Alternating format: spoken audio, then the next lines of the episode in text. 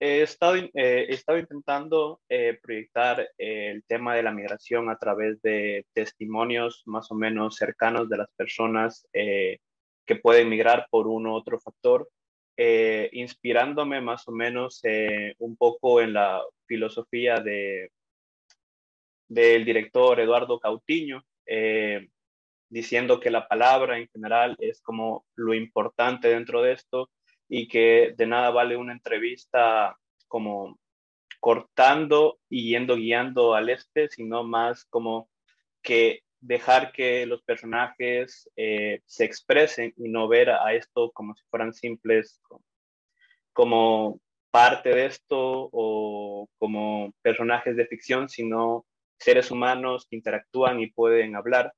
Eh, entonces, comenzando con esto, eh, me gustaría como conocer primeramente, o sea, que se puedan presentar eh, y puedan decir más o menos como cómo es que llegaron a donde están ahora mismo. No sé quién me podría ayudar con esto. Bueno, eh, mi nombre es Agustín Garcel y soy cubano. Bueno, normalmente nadie quiere dejar su país, ¿no? Eso no creo que en principio sea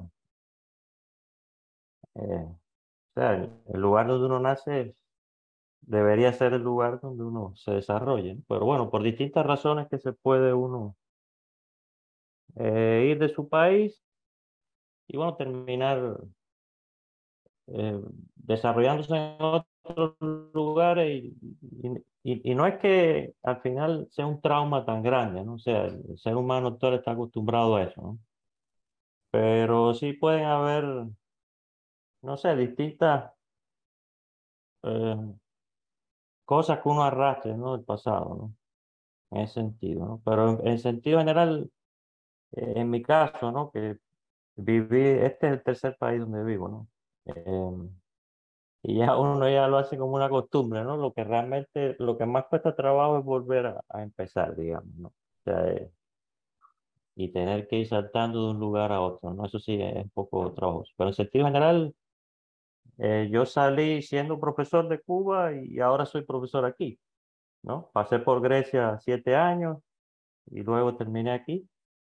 Quiere decir que en sentido general no, no ha cambiado mi, mi perspectiva en ese sentido. Ahora, si lo que quieres saber son los motivos, me imagino, ¿no? Por los que me fui de Cuba, ¿no? Bueno, eh, yo diría que me autoexilié, ¿no? Eh, esa es la, ¿no? Puede decir que esa es la, eso fue lo que hice, ¿no? Porque no solo porque la vida era muy compleja allí, sino em, para un intelectual es bastante más compleja, digamos, ¿no? Porque uno necesita ciertas cosas, eh, ciertas libertades que en Cuba era, era, era muy problemático ya. Entonces, eh, era como el sueño ese de tratar de salir y, y ver cómo era el mundo en una época en que también era difícil salir de Cuba porque había que pedir permiso para salir.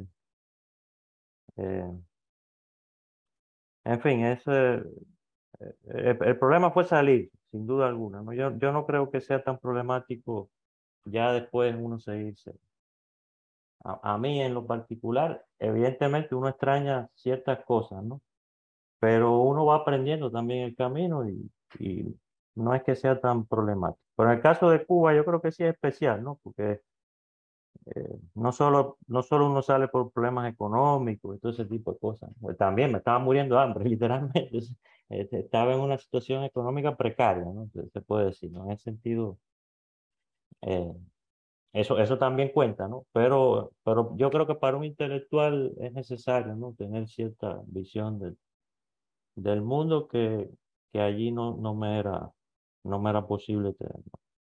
Entonces tuve que aprovechar la oportunidad, ¿no? O sea, la primera beca que encontré me fui. Y realmente no regresé más nunca. Eso fue hace 16 años. De ahí pasé por Grecia siete años, estudié y al final terminé aquí. Eh, ahora, si me preguntas dónde estoy mejor,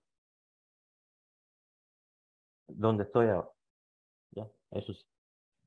Evidentemente, con todos los defectos que haya, donde estoy mejor es aquí. Eh, eso te lo puedo asegurar. Desde ahí en fuera no sé, no sé, no, no sé si se ha tan entretenido, ¿no? Todo lo que ha pasado, ¿no? Pero porque alguna gente piensa que Cuba es el paraíso de, la... Y no, no, realmente para mí no. En ese sentido sí. Ni, ni tampoco creo que sea el paraíso que hay fuera de ahí, ¿no? Pero, o sea, como estoy ahora, estoy, estoy mejor. También el, el, proyecto de la universidad es muy interesante, entonces uno le va cogiendo cariño y se va, se va metiendo ¿no? en esa empresa que le da más sentido, ¿no? Pero yo también fui profesor de la Universidad de las Artes de La Habana, por ejemplo, antes de salir de Cuba. A ver, coincido muchas cosas con lo, que nos costaba Agustín, ¿no? Yo en, buena parte siento que tengo una identidad bastante fraccionada. Eh, cuando me preguntan de dónde soy, me cuesta mucho responder. Eh, a mis 35 años, lo que más he vivido en un país, eh, perdón, en una ciudad son 8 años.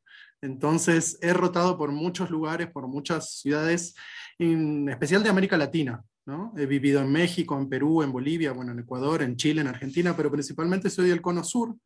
Em, buena parte de mi vida y mi acento y, mi forma de ser y mi idiosincrasia tiene mucho, está muy ligado a, la cultura argentina, porque es donde más, más años viví, digamos, durante mi infancia. Pero eh, mi madre es chilena de origen y es exiliada, ¿no? Es exiliada por la dictadura militar. Entonces, eh, me costó muchos años entender eso, ¿no? Eh, entender cómo eso participaba dentro de mi identidad, porque yo he vivido en total unos 5 o 6 años, sumando todas las estadías que he tenido en Chile, pero también en cierta forma siento que soy producto de ese proceso que vivió ese país. ¿no? Si mi madre nunca hubiese tenido que emigrar hacia Argentina, eh, yo nunca, nunca, hubiese nacido, ¿no? y muchas de las preguntas que me han atravesado a lo largo de mi vida son producto también del proceso que, que ella vivió. Entonces, ya desde muy chico siento que tuve una, una, identidad bastante fraccionada, con familia por todo lado, en México, en España, ¿no? mucha, mucha migración, mucho exilio. Em, y bueno, a mis 15 años fue la crisis política y económica que hubo en Argentina en el 2001, lo que nos obligó a migrar. Eso fue una migración forzada en ese momento. Nos fuimos a Chile, luego volvimos a Argentina de forma, ya eh, lo elegimos como tal, ¿no? Pero ya cuando salí de la universidad, eh, casi 10 años después, eh, más bien al sentir que no había futuro en, el país por la competencia, por la devaluación de la moneda, por, porque no hay salidas laborales, fue mi opción también de salir y también fue una, una, una, opción o una forma de salir bastante hippie en ese momento. Pasaban unos amigos ecuatorianos en una combi, se iban para Brasil y me fui con ellos y empecé a girar un poco hasta que de casualidad llegué a, a Bolivia y así, digamos, fui viviendo de país en país. También de esa forma fui desarrollando mi, mi perfil profesional, por decirlo de alguna manera, vinculándome mucho a lo, comunitario ¿no? y a la itinerancia. Entonces también, eh, si bien a veces sentía que no tenía posibilidades, fui desarrollando mi perfil profesional y mis formas de hacer y mi activismo, eh, vinculándolo mucho a la migración permanentemente. Y eso también me permitía seguir moviéndome por diferentes lugares. ¿no? Eh, entonces, me cuesta mucho a veces sentirme parte de un solo lugar, eh, por lo general, donde sale un proyecto que va a durar un tiempo, uno o dos años. Muchas veces con mi pareja incluso decidimos mudarnos. Eh, con mi pareja ya llevamos casi 10 años y hemos, en los últimos cinco años nos hemos mudado cinco veces de, eh, perdón, tres veces de país. Entonces también tengo una compañera que tiene más o menos el, mismo patín, la misma locura que tengo yo, de, moverse, de, conocer otros lugares, que eso, como decía Unamuno, ¿no? el, fascismo se cura leyendo y el racismo se cura viajando. Entonces te abre tanto la cabeza, conoces otras culturas, otras formas de ver el mundo, que en cierta forma es casi como adictivo a veces, ¿no? eso de, de exponerse también, porque no solamente encuentras, creo yo, eh, otras formas de entender y ver el mundo, sino que también te interpelas, te interpelas a ver si estás o no de acuerdo, qué tanto comparto yo con esa visión, y, en esos procesos de arraigo y desarraigo, eh, es como que vas tomando algo de un lugar y dejando algo de otro lugar, o a veces mantienes lo que ya no tienes de ese lugar porque está vivo en ti, entonces, em, como, que, como que en ese sentido tengo una identidad bastante fraccionada. Me cuesta mucho a veces definirme de un solo lugar y me gusta, eh, y a veces obviamente eso genera mucha inestabilidad y etc, etc, pero digamos, es, es, algo que me encanta. Y ahora, bueno, estoy en Guayaquil, ya menos de un año, y, la verdad que, como decía Agustín, me encanta el, el, proyecto de la universidad, uno se va enganchando, uno se va comprometiendo cada vez más, así que bueno, por ahora eh, yo me veo ahí. Viví muchos años en Quito, viví como 5 o 6 años en Quito, entonces eh, es otro mundo Guayaquil también completamente. Eh, otras formas de moverse, otros cuerpos, otros acentos, otras idiosincrasias, otras músicas. Entonces también es súper interesante porque creo que en mi ecuatorianidad, por decirlo de alguna forma, hay una especie de migración interna, ¿no? porque hay cosas que estoy comparando permanentemente entre, entre Quito y Guayaquil. Así que es un poco una mezcolanza en mi caso. Yo, también vine de, de Quito, antes de venir para acá. O sea, yo, yo, llegué a Ecuador hace 10 años, ¿no? Eh, Somos igualitos. Ajá, no, y sí, sí, es muy parecido, para que tú sepas, ¿no? Porque además somos latinoamericanos, eh, y, y, hay otra cosa, eh, cuando yo te digo lo de los intelectuales, es porque en el intelectual, ¿no? nosotros que trabajamos con el arte, con este tipo de, de patrimonio que no es, no es tan tangible muchas veces, ¿no?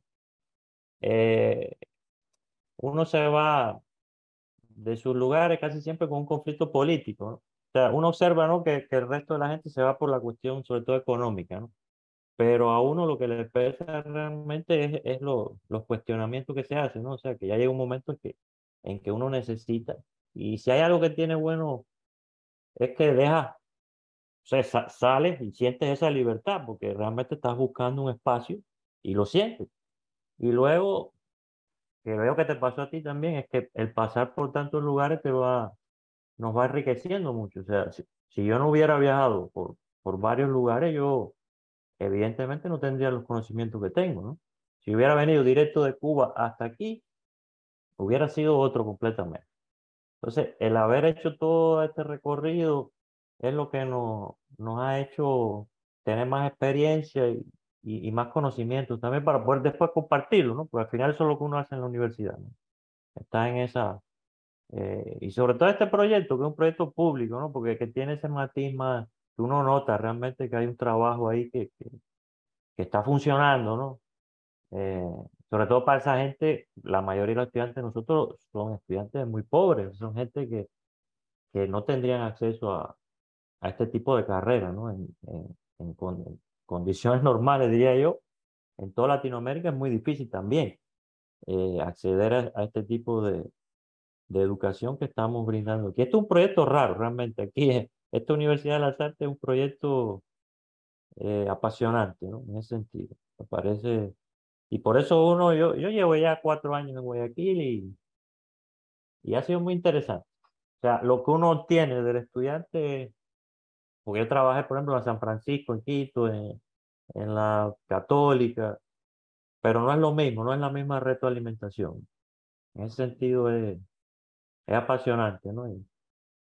Y es verdad que la ciudad es caótica, o sea, es una ciudad compleja que uno tiene que aprender. Yo todavía no la entiendo, realmente. Yo, hay cosas que no entiendo realmente, pero, eh, pero tampoco es, es, es el, o sea, uno piensa que es una ciudad inaccesible cuando la ve, cuando veíamos la noticia, ¿no? Cuando vivíamos en Quito, ¿no? Eh, la noticia de Guayaquil siempre era la parte esa del noticiero, eh, la, esa, la parte roja del noticiero, y mierda, ¿para dónde me voy?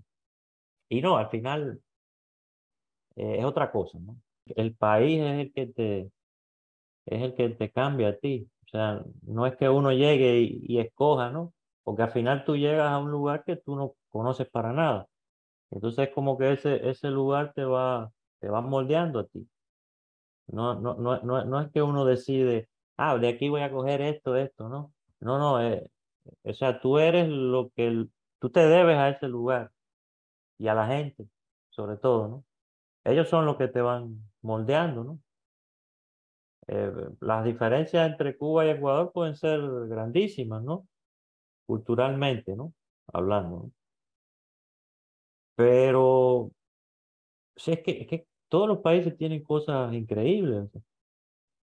Y lo otro es que cuando uno sale de su país, recién salir de ahí, puede ser que uno tenga nostalgia ahí, pero ya cuando tú te metes en esa dinámica, es como que te vas acostumbrando, te vas acostumbrando y encuentras fascinante seguir el camino, ¿no? ¿Qué pasa? Puede ser que, en mi caso, por ejemplo, que ya tengo una hija, que mi hija nació aquí, ya, ya hay, ahora mismo yo pensar en irme a otro lugar me aterrorizo, ¿no? Porque digamos que tengo que tener un poco más responsabilidad ahí porque la niña, ¿cómo, cómo voy a, no? Entonces tengo ciertos límites. No sé si Nicolás tiene, Nicolás, tú tienes hijos, ¿no? No, no por ahora. Ah, entonces, todavía Nicolás todavía tiene esa libertad, ¿no? Porque ya cuando tienes un hijo, ya uno empieza a pensar ya en una dinámica un poco ahí distinta, ¿no? Pero en sentido general no vayas a creer que es eso de que uno se muere fuera. O sea, el, que le pasa eso también debería analizar un poco, ¿no? Porque en eh, cualquier lugar es, es impresionante, es, bellísimo vivir en, en, cualquier lugar de este mundo, o sea. y sobre todo en Latinoamérica, que, que uno tiene esa, esas conexiones, ¿no?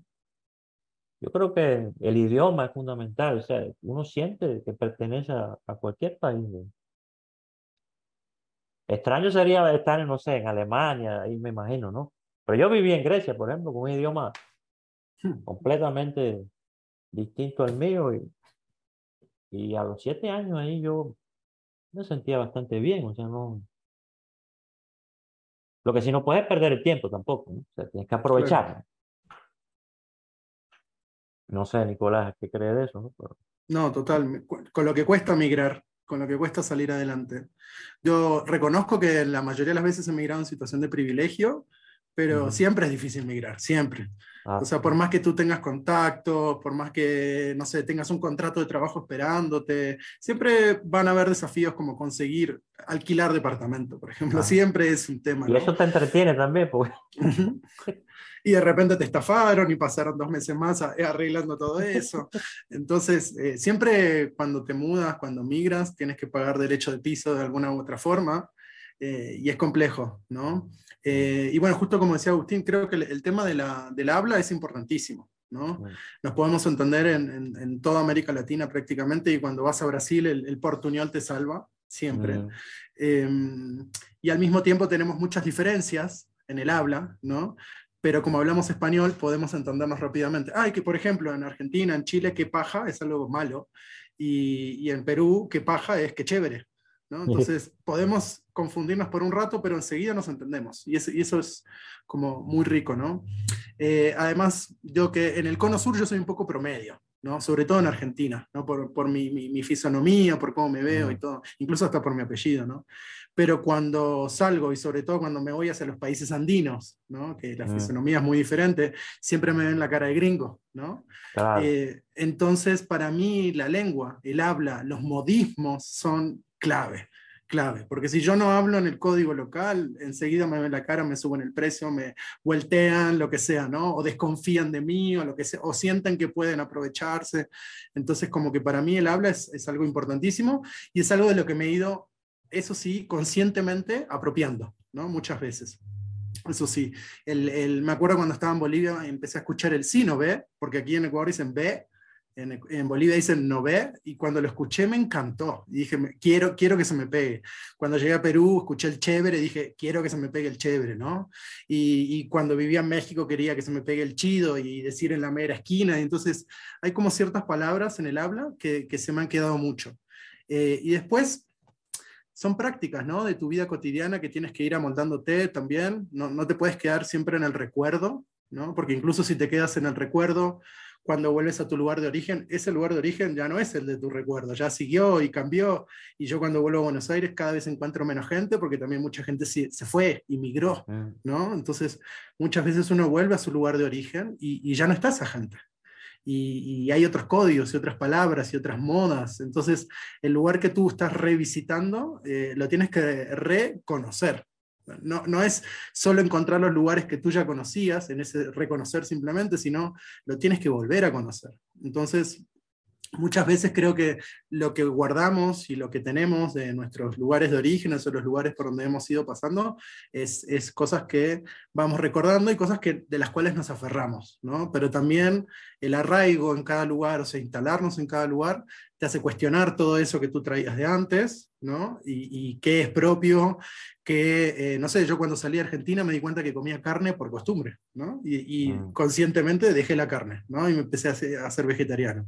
Entonces te das cuenta también de cómo te moldea tu cultura o la cultura de donde vienes, donde creces, y, te empiezas a interpelar y no te puedes quedar en ese punto intermedio del migrante de que eh, es el que siempre llega ¿no? Y, no termina de llegar, ¿no? sino que hay que mm. ir más allá de ese proceso y enriquecerse, porque tienes diferentes múltiples puntos de vista, eh, diferentes formas de entender ¿no?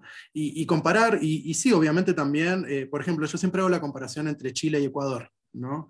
Eh, Chile y Ecuador tienen prácticamente la misma población, que es alrededor de 18 millones de personas, eh, y sin embargo Santiago tiene la mitad de la población del país, son 9 millones de personas, mm. casi 10 millones en el, en, el, en el, centro del país.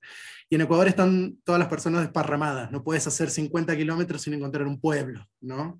Entonces, pensar como dos países que tienen dos poblaciones muy parecidas y que los dos son países andinos, eh, como está compuesto y sus culturas son muy, muy diferentes. Y sin embargo, yo siento que Quito y Ciudad de México se parecen un montón, justamente por ser ciudades de montaña, que tienen mm. valles alrededor, que hay mucha vida comunitaria, mucha migración interna, mucha cultura indígena, un mestizaje interno muy, muy fuerte, una identidad centenaria, ¿no? Eh, que, que va mucho más atrás de los españoles y de ser esta ciudad que, tiene esta complejidad ¿no? de haber sido construido encima de las poblaciones que existían anteriormente. Entonces, y bueno, y sin embargo, Ciudad de México es una ciudad que tiene 30 millones de, habitantes, ¿no? mucho más de lo que tiene todo el Ecuador, pero yo sí encuentro muchas similitudes ahí. Entonces, es complejo, ¿no? Son, cosas que, hay que conocer, hay que estar en esos lugares. Eh,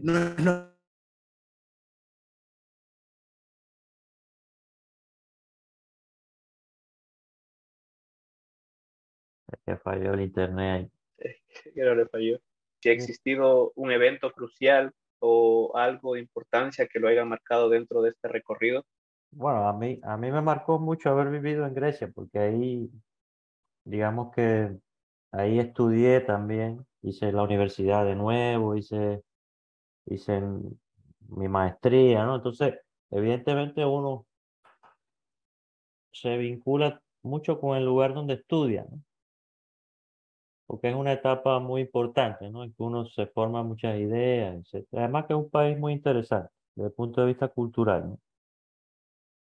Y bueno, eso se nota mucho en mis clases. Por ejemplo, yo aplico mucho conocimiento que adquirí en, Grecia. En ese sentido, sí, sí creo que Grecia fue el, el país que más me, me marcó, ¿no? El lugar eh, en Tesalónica como tal, que era donde yo vivía. E, sí, se puede decir que sí, Grecia. En mi caso es Grecia. Eh, aunque bueno, Ecuador también es una escuela, ¿no? No te puedo decir tampoco. O sea, muchas cosas nuevas que he aprendido aquí también. Pero bueno, el caso mío sí, sin, duda eh, fue Grecia. Fue muy importante, quizás porque fue el, el primer lugar que, que conocí después de Cuba y también por los estudios. En ese sentido pienso que sea por eso.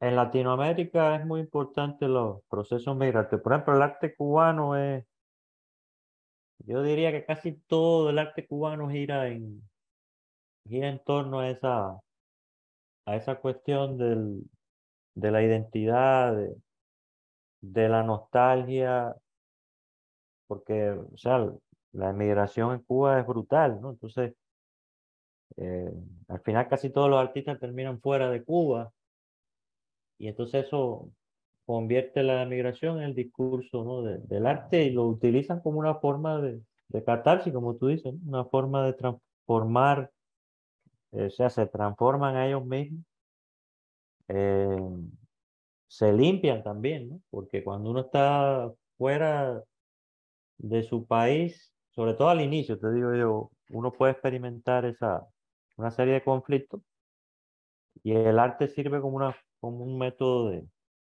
de, de catarsis. Eh, si te pones a analizar también en, toda Latinoamérica, casi todas las crisis migratorias han, han devenido en una expresión, expresiones artísticas, ¿no? En torno a aquello. Es que la, las crisis migratorias son, digamos, es, es, cuando la olla explota ya, ya cuando la gente se empieza a ir de un país es porque ya no hay otra opción. Ya no se puede seguir ahí. Quiere decir que todo va... Eh, o sea, no hubo solución al problema. Ya cuando la gente se, se va de, su país significa que esa gente no pudo darle solución al problema. Entonces, evidentemente, eso se va a reflejar en el arte, ¿no? Va a ser el evento fundamental ahí. Ya, eh, voy a compartir eh, mi pantalla para mostrarle un cuadro de, de un artista judío brasileño eh, de Segal. Entonces quisiera como conocer un poco qué usted cree que le da como este significado a este cuadro y aparte como el saber de, de este devenir de experiencias, o sea, una comparativa si verdaderamente refleja su, su experiencia con relación a la migración. A ver, aquí.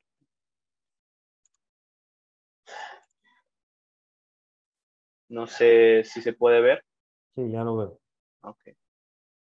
Entonces, este cuadro. Sí, o sea, el, enseguida uno reconoce el eh, elementos, ¿no? Por ejemplo, en Cuba es muy común en este arte de los 90, ¿no? Y de los 80 cuando hubo crisis migratoria. Ahora mismo hay una crisis terrible ahí. En este año han, han salido de Cuba 150 mil cubanos ilegalmente. O sea, quiere decir que estamos, y, y, y, fíjate, esto es un barco, una barca con la gente hacinada. Así mismo la gente se va de Cuba hacia Estados Unidos, en balsas, ¿no? Y evidentemente esto también lo vas a ver en Europa, los emigrantes que vienen de, desde África. ¿no?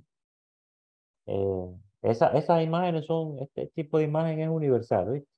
Y además eso te trae otro, otra reminiscencia, por ejemplo, relacionado con los barcos estos que traían los, los esclavos de, de, África hacia acá, que venían también hacinados. Entonces uno se, se hacen muchísimas preguntas, ¿no? Porque al final el sufrimiento es una cosa universal, ¿no? O sea, todo el mundo sufre de alguna forma u otra. Y, y cuando uno sufre y el otro está sufriendo, puede ser que por otra cosa, pero al final uno encuentra ese vínculo, ¿no? En ese, en ese mismo dolor, ¿no? Este tipo de imagen es universal, ¿no? En ese sentido se puede, o sea, se reconoce muy fácilmente, ¿no? Evidentemente, puede ser que, que tenga relación con la migración y sea otro tema más complejo de ver, ¿no? Pero en este caso que es el, el moverse de un lado a otro, el ver el barco en el mar, eso le revuelve a uno, ¿no? Yo, yo en mi caso no tuve que irme de Cuba en balsa, ¿no? pero sí conozco mucha gente que, que lo hizo de esa manera. ¿no? Y digamos que es el extremo ese. Es como la expresión de esa migración en, su lado más, más crudo. O sea, la, la gente que hace esto que toma este tipo de decisión es porque no tiene nada que perder. Esa es la. Y es un fracaso, en última instancia, de, de del propio lugar donde, donde uno vive, muchas veces que no te ha podido retener y te ha obligado a hacer este tipo de, de sacrificio. ¿no? Eh, ahora mismo Ecuador también, hay mucha gente que se está yendo de Ecuador por, por tierra, ¿no? sobre todo de, después de la pandemia y toda la crisis esta que tenemos ahora. Claro, sí, eh, o sea, por lo menos eh, esta imagen que, que, nos muestra Segal es una imagen como súper potente y, y súper, sí, sí. Sí eh, o sea, no, no y, y, y, fíjate, él está jugando, jugando aquí también con la, con la idea de la esclavitud y todo eso, ¿no? Claro, Hay sí, muchas, muchas ideas aquí que están Pero al final, eh, el, el emigrante conoce este código muy bien, ¿no? Se identifica mucho con este tipo de obras. Y funciona en ambas direcciones. Funciona como catarsis del, del, del artista, pero también del espectador. ¿no? La, la transformación no solo es del artista, también es del, del espectador. Ajá, del, del público que lo ve. O sea, según estaba ahí viendo, conociendo sobre el cuadro y esto en mi, en mi investigación, se supone que él viaja desde Lituania hasta Brasil, ¿ya? Por, por diferentes motivos bélicos. Entonces, él prácticamente este, eh, su ¿Y en experiencia qué es, época, en- en qué época lo hizo? eh, esto es del 90-95, pero el viaje de él es en el 1920. Mm, Entonces, ajá, luego cuando ya se establece como artista, como tal, va casi toda su, su obra, o sea, casi gran parte de su obra es con relación eh, a la migración. Y, claro. Ajá, y con relación a, lo que usted dice del, del arte más o menos de los 80, 90 en Cuba, eh, hace un tiempo hizo una investigación con relación a, a los factores migratorios eh, cubanos y relacionándolos un poco con Latinoamérica y vi mucho arte llamado como arte del balsero, que Sí, es balsero, claro. reconstruye, ajá, entonces, eh, entonces, Hay un artista, eh, Cacho, Cacho, con K, ajá, K-C-H-O. Él, el, el tema fundamental de su obra es, hay mucha gente que lo cuestiona, dice que él es un- se aprovecha un poco, probablemente, pero sí, mm, su obra mueve mucho, realmente. Cuando uno la ve, a lo mejor sí, porque él se quedó en Cuba en última instancia y, y al final terminó en una posición bastante cómoda allí, ¿no? Siendo tan incómodo el arte que hacía. Entonces la gente se preguntaba, pero ¿cómo puede ser posible? Pero en última instancia, el arte funciona. Y hay otros, otros más, otros artistas también que trabajan el tema. Lo que pasa es que Cacho sí trabajó esto, pues, hacía estos botecitos, estos, eh, hacía estas balsas, con, utiliza, hacía unos remos, entonces hacía como unas instalaciones con eso, ¿no? mm, sí, sí, sí, sí lo encontré esto de el- el- las balsas hechas de libros, hechas de llantas, de tubos, sí, sí, o sí. sea, y, y dentro de esto sí es como, como choqueante porque es como la Es un imagen. tema, o sea, ese, ese, en Cuba la, la migración es, es, es de los temas fundamentales, porque es un país que está fragmentado. nosotros, los cubanos, estamos todos separados. Eh, en mi familia, por ejemplo, mi familia está completamente distribuida entre Estados Unidos, España, Ecuador y, y los poquitos que quedaron en Cuba. Y los amigos también, o sea, todos están por el mundo, o sea. Y no, y, y no se iban por, por, por cuestión, digamos, de, no, me voy a estudiar afuera. O me voy a hacer una maestría, no, que se iban ya completos a hacer una vida nueva, porque la vida realmente en Cuba muy difícil. Todavía es muy difícil, muy difícil. Entonces esa, esa pugna con Estados Unidos todo el tiempo es un... Y uno dirá, bueno, pero la culpa de Estados Unidos, sí, pero mi, mi vida es muy corta, mi brother. yo- o sea, yo, yo no voy a... Sí, a lo mejor Estados Unidos tiene mucha culpa, pero también hay mucha culpa de, de, de Cuba, sus dirigentes son muy cerrados, no dialogan. O sea, hay de parte y parte. Entonces uno está en el medio, ¿no? Como diciendo, bueno, yo qué, me tengo que sentar aquí a esperar y además pasar hambre, ¿no? Porque los que dirigen el país no pasan hambre. Entonces, es complejo, ¿no? Cu- Cuba es un lugar... Entonces esta onda de la, de la migración en, en el arte y en la literatura, en el cine también, o sea, en todo. O sea, todo gira en torno a esto, que es un trauma. Y, lo- y los exilios de Cuba han sido, por ejemplo, el exilio del 80, el del Mariel, eh, eso fue terrible. Porque a, los que se iban los comenzaron a perseguir, le dijeron que eran apátridas, se, se formó un discurso ahí, esa, esa idea de gusano, del gusano como tal, que escoria y eso, porque se iban y se fueron. Ese, esa migración fue terrible. Y luego en, los 90 fue la crisis de los balseros.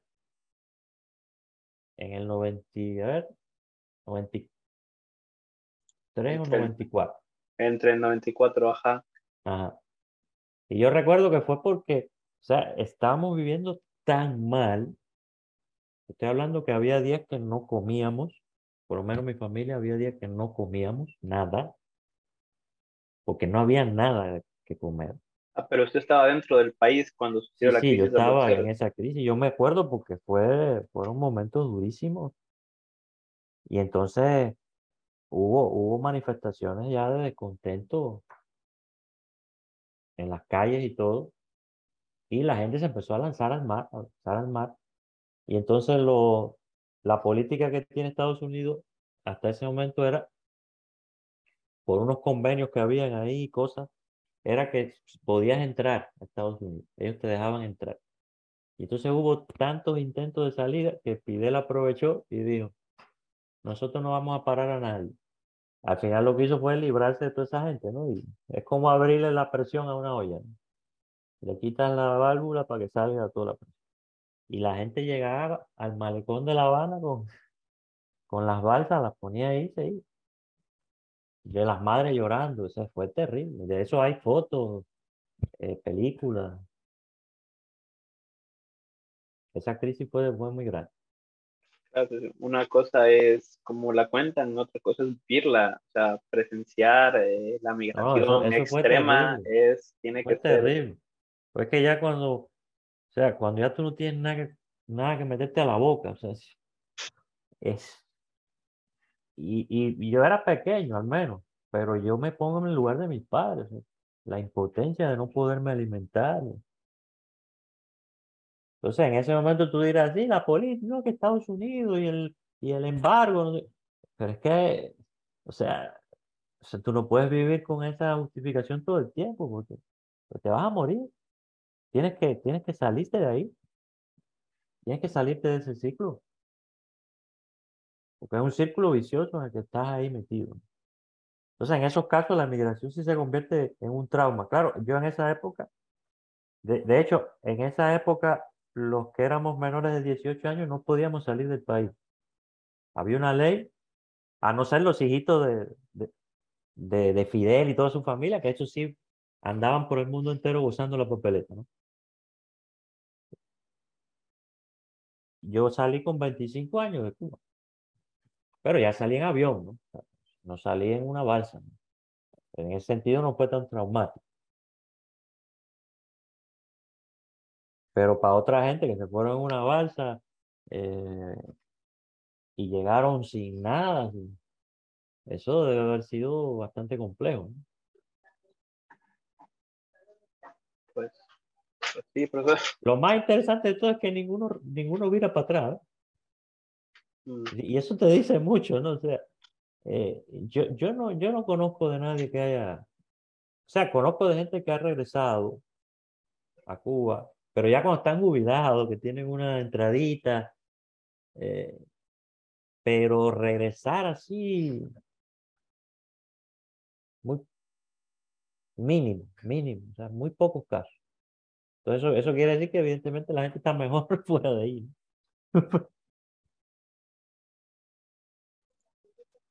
eh, igual, eh, no sé, el otro día un profesor preguntó en el aula, eh, que si los estudiantes querían quedarse a vivir en Ecuador y todo el mundo dijo que no.